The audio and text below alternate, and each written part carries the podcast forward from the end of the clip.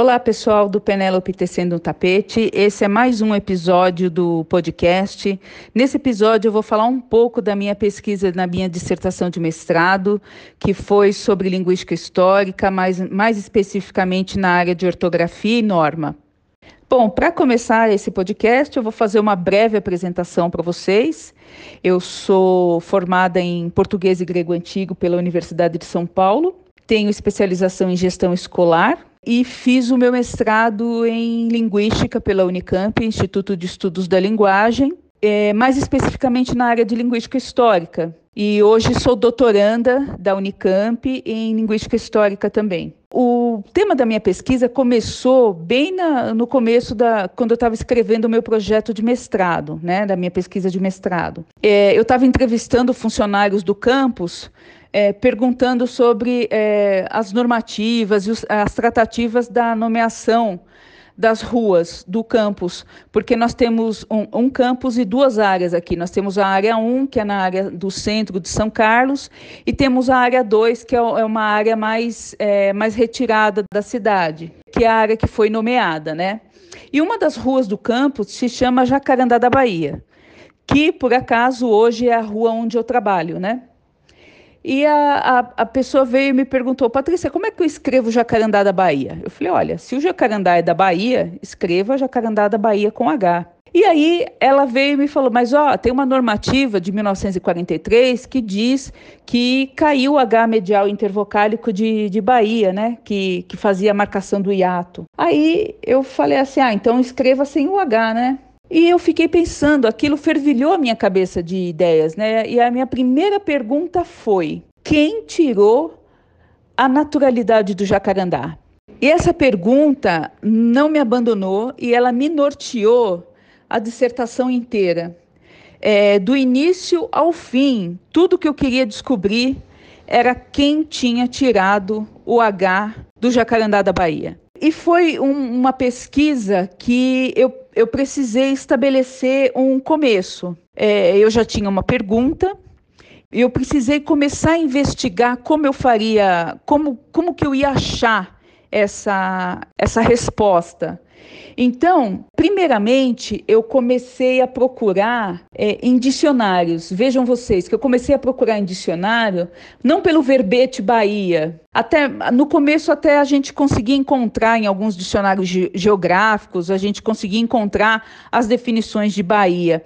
Mas há um momento que os nomes próprios deixam de, de existir em dicionários, e aí eu comecei a procurar pelo gentílico baiano, porque é, é, uma extensão, né? É uma extensão de Bahia se escrever baiano. E aí eu comecei a fazer essa procura do baiano com H e do baiano sem H. Então eu delimitei o meu objeto de pesquisa, eu quero saber quando que tiraram o H medial intervocálico de Bahia. E depois chegou um dado momento que eu comecei a pesquisar pelo baiano, né? Eu comecei a fiz a pesquisa lexicográfica em dicionários pelo baiano. É, essa procura me fez querer buscar, desde as primeiras gramáticas, lá no século XVI, como o H era é, descrito pelos gramáticos, pelos gramáticos e ortógrafos.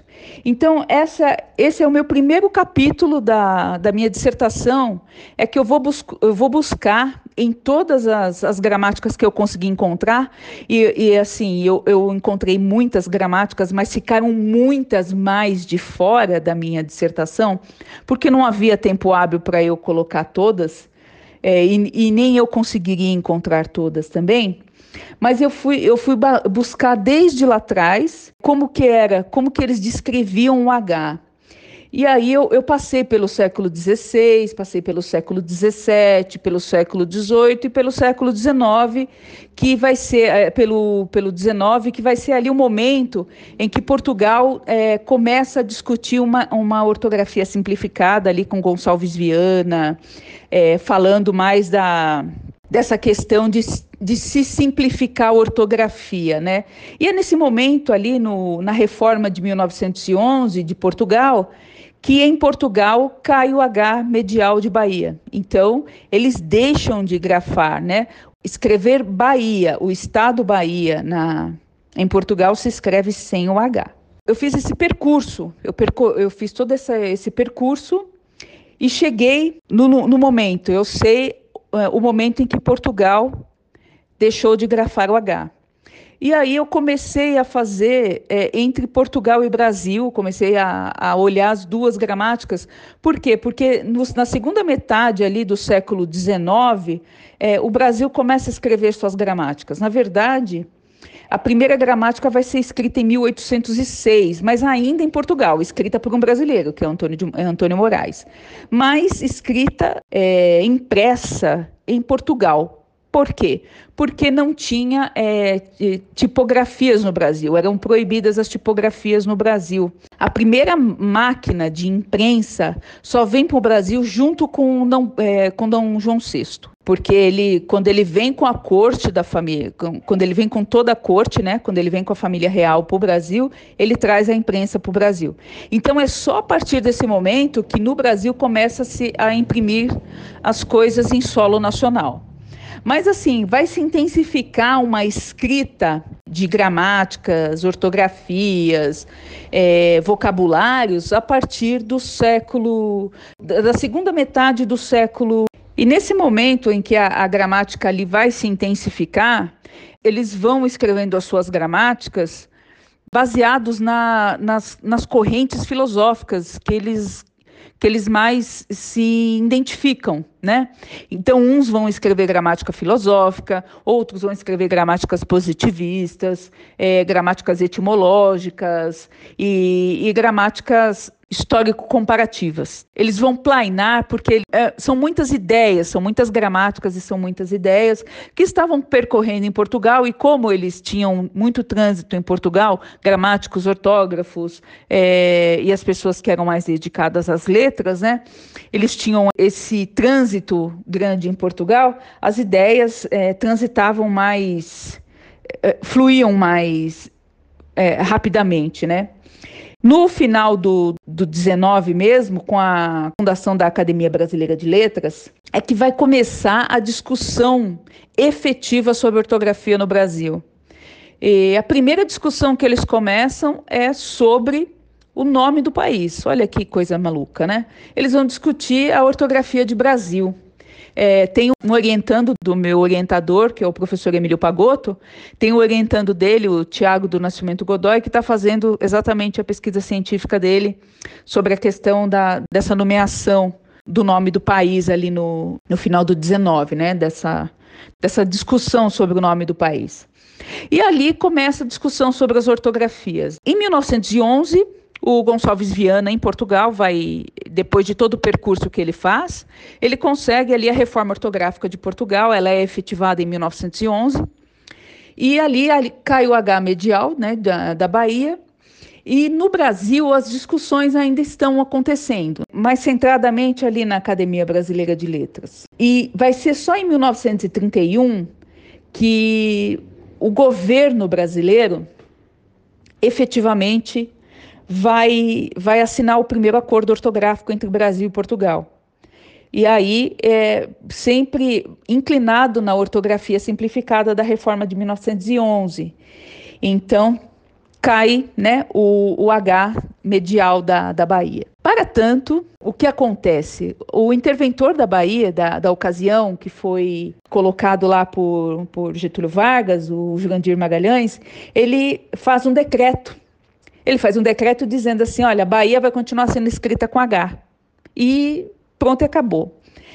Aí é que está a questão. Como eu descobri esse decreto? Eu estava pesquisando com gramáticos, com ortógrafos, e eu cheguei no, no, dicionário de questões vernáculas do Napoleão Mendes de Almeida. E ele, ali ele vai fazer um, um preâmbulo, porque ele é contra o, o H, e ele faz um preâmbulo, ele fala assim, ele fala assim, é aquele é, absurdo de decreto feito pela Bahia. E foi nesse, nesse momento que eu falei assim, ué, a, a Bahia tem um decreto para manter a própria grafia, e eu fui atrás desse decreto. E as, eu não achei esse decreto em lugar nenhum. Hoje ele está disponível. Eu encontrei, eu consegui achá-lo num jornal disponível, mas quando eu comecei a pesquisa ele não estava disponível. Eu entrei em contato com, com o governo da, do estadual da Bahia e uma funcionária muito fofa, muito querida, fez questão de, de fotografar no, nos livros que eles têm encadernados, né, ainda com, com lombar da, da, daquelas letras folha de ouro, é, ela fotografou para mim o decreto, ela foi em busca do decreto, ela demorou três meses para achar o decreto, mas ela foi em busca do decreto e ela achou. Por quê? Porque eu só sabia o ano do decreto, eu sabia que tinha sido 1931, mas eu não sabia mês, eu não sabia nada, porque a única pista que o Napoleão Mendes de Almeida deu foi essa. Mas eu achei o decreto, e tava lá, está lá no decreto, eu coloquei o decreto na íntegra na minha, na minha dissertação, está lá no decreto que ele, ele queria manter a grafia de, de Bahia. E aí eu fiquei pensando assim, aí, é, o, o, resto do país escrevia Bahia sem H, mas o estado da Bahia escrevia com H. E eu fui fazer uma pesquisa, eu pesquisei em jornais da época, para saber como era a escrita mesmo da palavra Bahia. Foi uma pesquisa bem, bem densa, assim, no sentido de muitas procuras que eu fiz na, na Biblioteca Nacional, no arquivo da Biblioteca Nacional. Hoje essa pesquisa não é mais possível, que eu fiz uma pesquisa por meio de, de caracteres, né? Ela não é mais possível porque eles fizeram uma tabela de equivalência. Então, hoje, se você procura é, baiano com H ou baiano sem H, ele vai trazer todos os resultados juntos, porque ele, o computador vai considerar que você só errou na hora de digitar. O, o que inviabiliza para nós da linguística histórica, inviabiliza as pesquisas na área de, de, ortografia na Biblioteca Nacional. Eu até entrei com um pedido, falei para eles que isso era um problema para para o pessoal da, da linguística histórica, mas eles realmente não, não me responderam. E aí eu consegui achar, fiz o percurso do H, eu consegui achar respostas para, para o H. Pa, mas para chegar nisso também, eu, eu fiz outros percursos eu também quis buscar o ambiente social da época, né? Então eu me foquei ali na década de 30, que é o, momento do primeiro acordo ortográfico, até 1943, que é quando sai o formulário ortográfico da Academia Brasileira de Letras. E aí foi um outro momento também bem interessante da, da dissertação, porque eu não estava encontrando a revista da Academia Brasileira de Letras que tivesse as atas né, de 1942 e 1943, porque o ministro Capanema ele solicita a confecção de um, de um dicionário para a Academia Brasileira de Letras e ele vai até a sede da Academia Brasileira para poder, poder fazer essa solicitação, né? E é nesse, nessa confecção da, das instruções que vão nortear o, o formulário, é que se estabelece que Bahia vai continuar sendo escrita com H. É, e assim, não. O acordo ortográfico de 1990, por exemplo, é, não prevê é, essas pequenas particularidades da língua brasileira, né? Ou seja, de acordo com o acordo ortográfico de 1990, nós escrevemos o nome do nosso estado errado, mas é porque a gente segue a ortografia do formulário de 1943. Bom, enfim, eu achei, eu achei uma, é, um, é uma emenda do, do Pedro Calmon, que era um, um baiano, né? E ele, ele fala que para salvaguardar os direitos individuais, a grafia do, do estado da Bahia precisa ser mantida no. O H precisa ser mantido no, no estado da Bahia. E aí eu cheguei no H, mas aí me apareceram outros outras coisas, assim. Por quê? Porque é, a Bahia foi só um ponto de partida, eu descobri, né? Porque o, ocorreram outras. Eu entrei no site do IBGE, por exemplo, e tem, tem várias planilhas falando das alterações toponímicas, né? São cidades municípios que pedem alteração do, do seu nome. E aí eu entrei no, como é o caso de, caso de Goiás, que era grafado com Y e Z, também perdeu. Paraty, o, a cidade de Paraty, que passou a ser, tirou o Y e passou a ser grafada com I. A cidade de Jaú, aqui no estado de São Paulo, que perdeu H na mesma ocasião. E aí eu também resolvi abordar as Mogis, que é a questão do G e do J. Então, a minha dissertação, além do estado da Bahia, de toda a problemática envolvida no estado da Bahia, eu falo de Jaú, falo das Bogis e falo de Paraty. Eu falo de Jaú porque a Bahia conseguiu manter o seu H e Jaú não conseguiu manter o seu H, apesar dele, dele ter entrado com o processo para manutenção como uma tradição histórica e secular. Ele usa, inclusive, o exemplo da Bahia como, como uma, uma jurisprudência para poder manter o, o H no, no, seu nome. É, Paraty é um caso muito é, é um caso muito peculiar porque Paraty é tombada a patrimônio histórico quando ela era escrita com I, mas eles pedem que a, a grafia se, retorne, se retome ao seu passado quadricecular, que é da época do descobrimento, que é grafada com Y. E aí agora é, foi recente a, a, mudança de Paraty de I para Y é datada de 2007, mas em 1972 foi discutido no, no Congresso Nacional a alteração de, do, do nome de cidades que eram tombadas pelo patrimônio histórico nacional. Então, é uma, é uma discussão bem interessante em torno de Paraty também. E as Mogis, porque as Mogis ficam em torno do G e do J. O que é grafia etimológica de uma língua ágrafa? Né? Porque é, Mogi é uma palavra que vem diretamente da, da, da língua indígena, da, do nosso tronco indígena, e o que os gramáticos sempre estão se apegando é que uma grafia é, é portuguesa e uma grafia etimológica. E a minha pergunta sempre esteve em o que é uma grafia etimológica para uma língua ágrafa, né?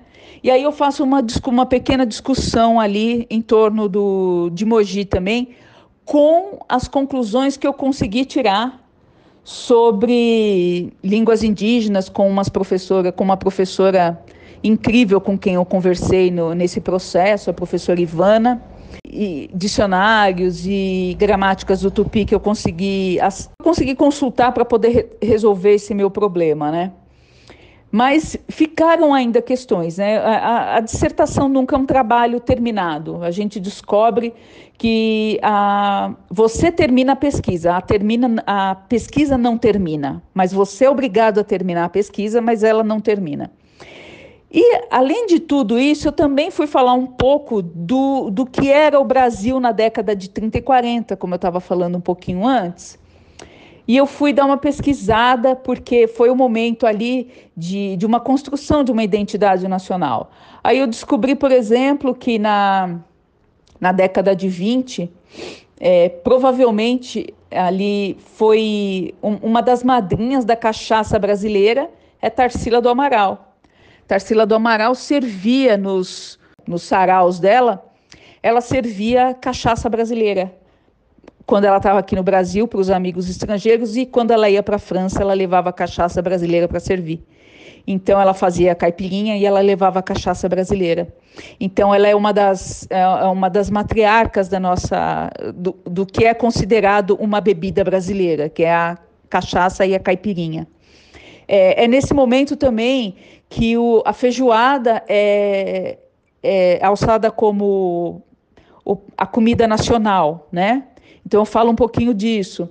A capoeira sai de um, de um estado de marginalidade no período getulista, ela sai de um estado de marginalidade para entrar como um esporte nacional, como um esporte popular, como um esporte brasileiro. É nesse momento de Getúlio Vargas também que é nesse período que eu estou estudando, é nesse momento também que, que a, a, capoeira sai da, da marginalidade, porque ela era vista como uma, uma luta de que, que podia levar até as pessoas presas na ocasião. Então eu falo, eu vou falar ali da caipirinha, eu falo da, da capoeira, eu falo da feijoada, eu também vou falar da do futebol, que é o, o momento também que o futebol é alçado a esporte nacional. É nesse momento de, de Getúlio Vargas, nesse período getulista, né, de 30 a 45, o futebol vira um esporte nacional e também é nesse momento que Machado de Assis é alçado ao grande escritor da literatura brasileira. Não que ele não fosse antes, mas o que aconteceu eu falo um pouquinho na, na dissertação também.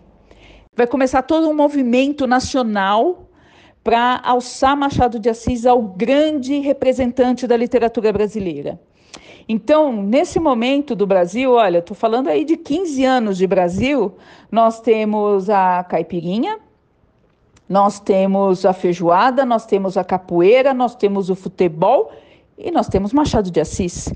Todos assim, num, num momento em que a, a identidade nacional está tá sendo é, fundamentalmente construída.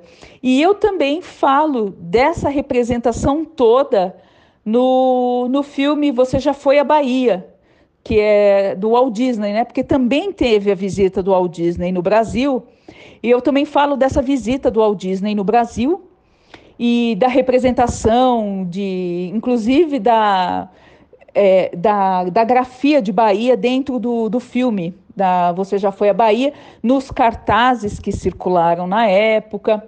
Eu também vou falar um pouquinho dessa visita, desse momento do, do, do Estado brasileiro. E para finalizar essa minha, essa minha dissertação, depois que eu passei por tudo isso, eu, eu, chego, a, eu chego à conclusão de que o Brasil ele, ele nasce parte, que é, é praticamente o, meu penúltimo capítulo é, que é nomeado O Todo e a Parte, os processos identitários e reivindicações de grafias históricas em alguns topônimos brasileiros. E eu começo com a epígrafe de Gregório de Matos, né?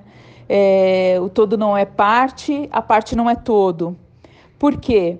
Porque, primeiramente, o, nós não éramos chamados de brasileiros, né? Primeiro, não nasce primeiro o gentílico brasileiro, Primeiro nasce o gentílico paulista, nasce o gentílico baiano, nasce o gentílico pernambucano. Nós nascemos primeiro regionais. Vai chegar o momento que nós viramos nacionais, que nasce o gentílico brasileiro. E o gentílico, eu vou falar um pouquinho do nascimento do gentílico brasileiro também. Mas eu gosto de dizer que a gente é parte porque eu na dissertação eu abordo bastante a questão do, da grafia de baiano, e de outras grafias que correm correlatas ali junto com baiano, que é baiense, tem é baiense e mais uma grafia baiano com trema. Então tem umas grafias correlatas que correm juntas, e eu gosto de dizer que a gente nasceu primeiro regional e depois a gente virou nacional. E isso é muito importante, por exemplo, na, na grafia do nome de uma cidade. Né? Não, não é simplesmente mudar o nome de uma cidade. É, você muda a identidade de toda o nome da cidade, o nome do estado, o nome do país. É uma parte de identificação do ser humano com o lugar que ele, que ele vive, que ele nasce, que ele cresce. E é disso que eu vou falar ali no, no capítulo 4. Por quê? Porque isso também é importante para o Jacarandá da Bahia é que nem eu falo lá atrás, né? A, a pesquisa do Jacarandá da Bahia me, me permeia toda, toda, toda a minha dissertação. Eu nunca esqueci do Jacarandá da Bahia. Então, falar que nasce parte, que a gente nasce parte, é a mesma coisa falar que, que o Jacarandá da Bahia é da Bahia. Né? Porque se ele fosse um jacarandá da Bahia sem H, ele seria de qualquer acidente geográfico do Brasil e do mundo. Mas ele não é.